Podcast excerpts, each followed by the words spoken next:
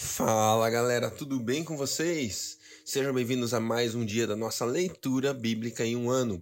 Hoje estamos na 16 semana, sétimo dia. E nós vamos ler Juízes 12, Juízes 13 e também Atos capítulo 23. Vamos nessa! Deus, muito obrigado por mais um dia de vida, pela sua graça constante, pelo seu amor abundante, Pai. Pai, obrigado porque nós nos posicionamos em relação à sua palavra Deus, obrigado porque o Senhor tem falado conosco até aqui e Deus, nós estamos nos posicionando. Eu declaro, Deus, em nome de Jesus sobre nossas vidas, posicionamento, Pai. Deus, que a gente não seja é, é, negligente, Deus, com as instruções que o Senhor nos der. Que a gente possa, em nome de Jesus, ouvir o que o Senhor fala e nos posicionar em direção àquilo que o Senhor tem, Pai. Eu quero abençoar e declarar isso sobre cada um que está lendo a tua palavra conosco, Pai. Em nome de Jesus, uma vida posicionada em direção à tua palavra, Pai. É isso que eu declaro em nome de Jesus e eu peço que hoje, mais uma vez, o Senhor fale conosco, abra os nossos olhos e ouvidos para ver além do natural, além da letra, durante a leitura da Sua palavra, em nome de Jesus. Amém. Amém. Glória a Deus. Vamos nessa? Juízes, capítulo 12. Os homens de Efraim foram convocados para a batalha. Dirigiram-se para Zafon e disseram a Jefté: por que você foi lutar contra os Amonitas sem nos chamar para irmos juntos? Vamos queimar a sua casa e você junto. Jefté respondeu: Eu e meu povo estávamos envolvidos numa grande contenda com os Amonitas, e, embora eu os tenha chamado, vocês não me livraram das mãos deles. Quando vi que vocês não ajudariam, arrisquei a vida e fui lutar contra os Amonitas e o Senhor me deu a vitória sobre eles. E por que vocês vieram para cá hoje? Para lutar contra mim? Jefté reuniu então todos os homens de Gileade e lutou contra Efraim. Os gileaditas feriram os efraimitas porque estes tinham dito: Vocês, gileaditas, são desertores de Efraim e de Manassés. Os gileaditas tomaram as passagens do Jordão que conduziam a Efraim Sempre que um fugitivo de Efraim dizia: Deixe-me atravessar, os homens de Gileade perguntavam: Você é efraimita? Se respondessem que não, diziam: Então diga Shibolete. Se ele dissesse Sibolete sem conseguir pronunciar corretamente a palavra, prendiam-no e matavam-no no lugar de passagem do Jordão. 42 mil efraimitas foram mortos naquela ocasião. Jefté liderou Israel durante seis anos. Então o gileadita Jefté morreu e foi sepultado numa cidade de Gileade. Depois de Jefté, Ibsã de Belém liderou Israel. Teve trinta filhos e trinta filhas. Deu suas filhas em casamento a homens de fora do seu clã e trouxe para seus filhos trinta mulheres de fora do seu clã. Ibsã liderou Israel durante sete anos. Então Ibsã morreu e foi sepultado em Belém. Depois dele, Elon, da tribo de Zebulon, liderou Israel durante dez anos. Elon morreu e foi sepultado em Aijalon, na terra de Zebulon. Depois dele, Abdon, filho de Iléu, de Piratom, liderou Israel. Teve quarenta filhos e trinta netos, que montavam setenta jumentos. Abdon liderou Israel durante oito anos. Então Abdon, filho de Iléu, morreu e foi sepultado em Piratom, na terra de Efraim, na serra dos Amalequitas. Juízes capítulo 13 Os israelitas voltaram a fazer o que o Senhor reprova, e por isso o Senhor os entregou nas mãos dos filisteus durante quarenta anos. Certo homem de Zorá, chamado Mo Manoá, da clã, do clã da tribo de Dan, tinha mulher estéril. Certo dia o anjo do Senhor apareceu a, ele, a ela e lhe disse: Você é estéril, não tem filhos, mas engravidará e dará à luz a um filho.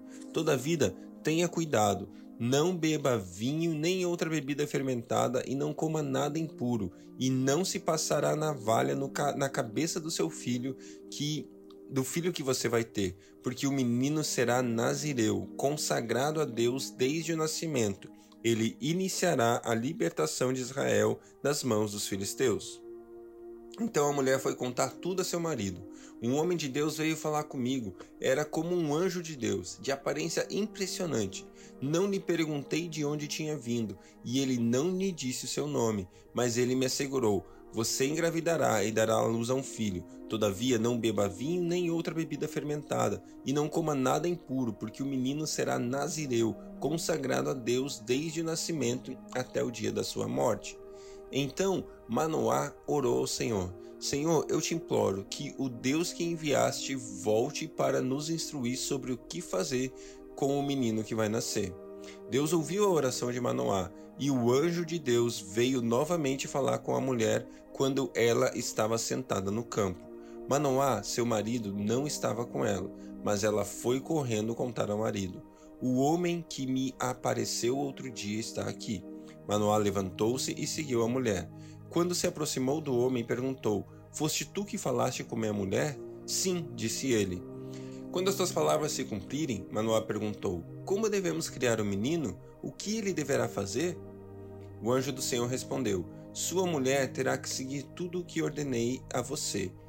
Ela não poderá comer nenhum produto da videira, nem vinho ou bebida fermentada, nem comer nada impuro. Terá que obedecer a tudo o que ordenei a você.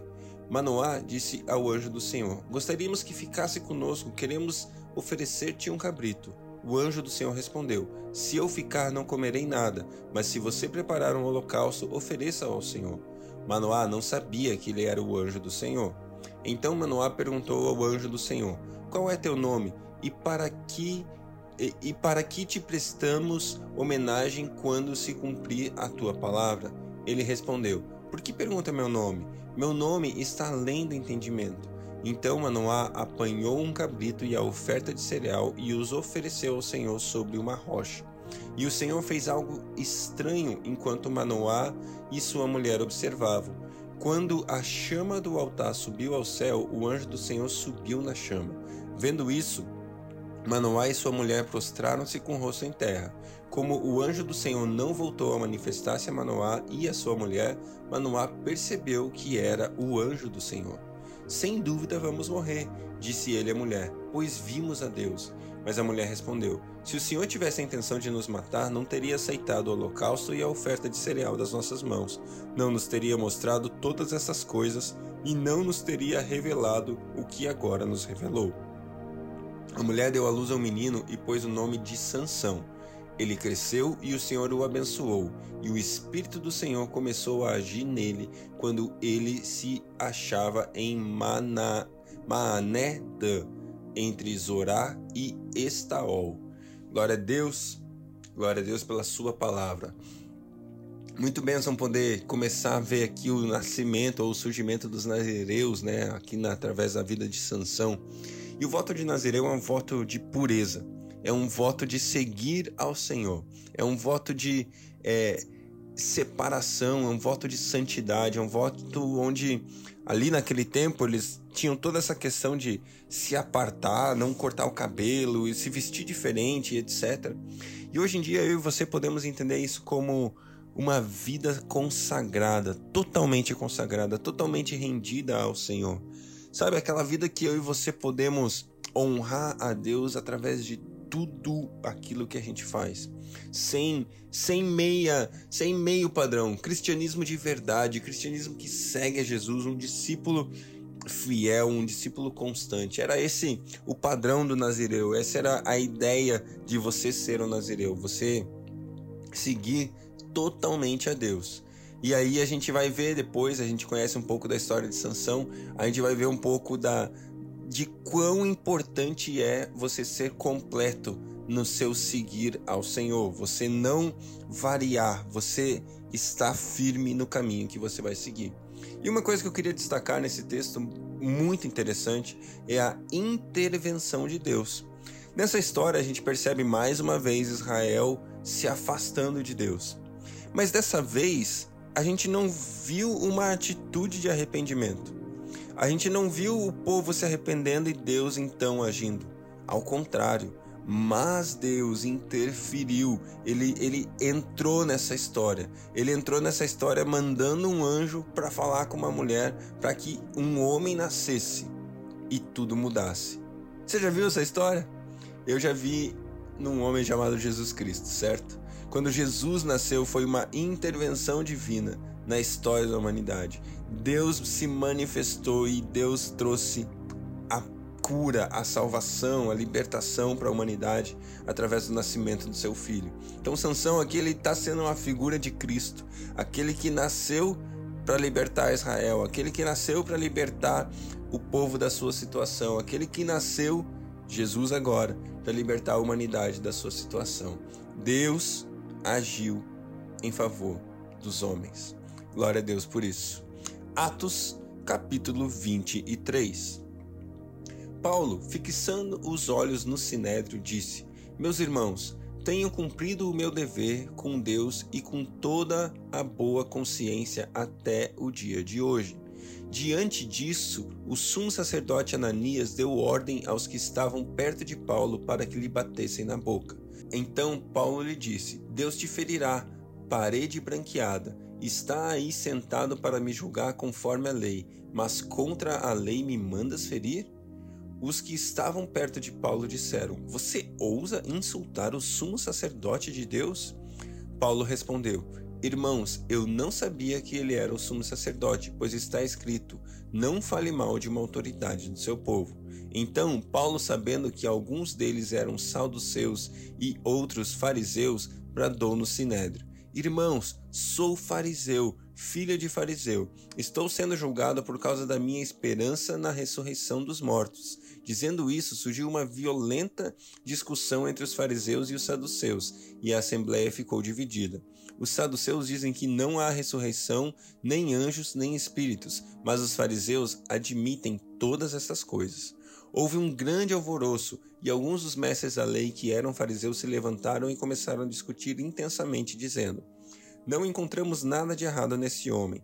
Quem sabe se algum espírito ou anjo falou com ele?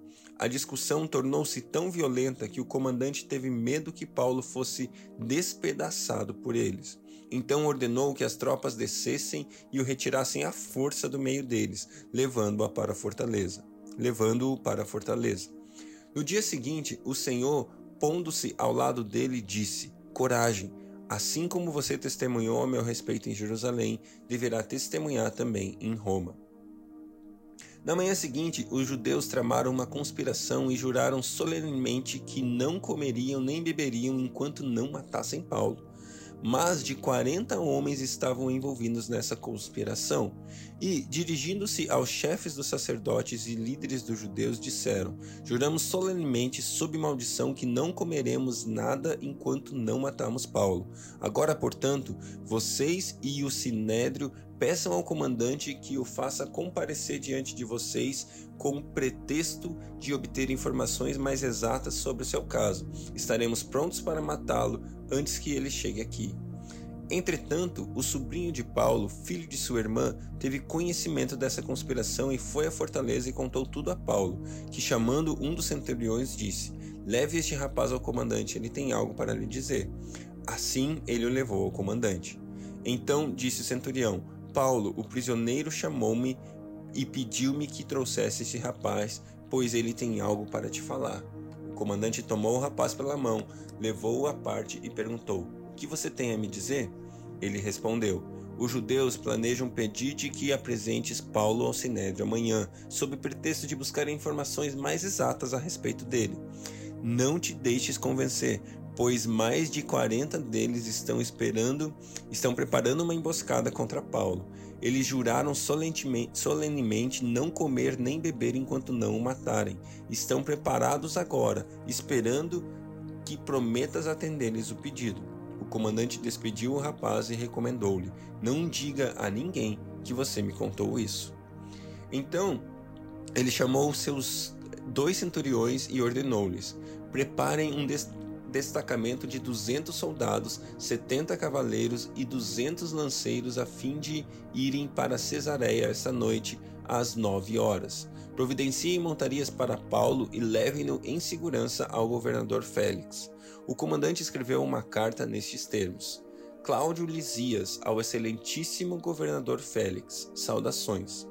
Este homem foi preso pelos judeus, que estavam prestes a matá-lo, quando eu, chegando com minhas tropas, o resgatei, pois soube que ele é cidadão romano.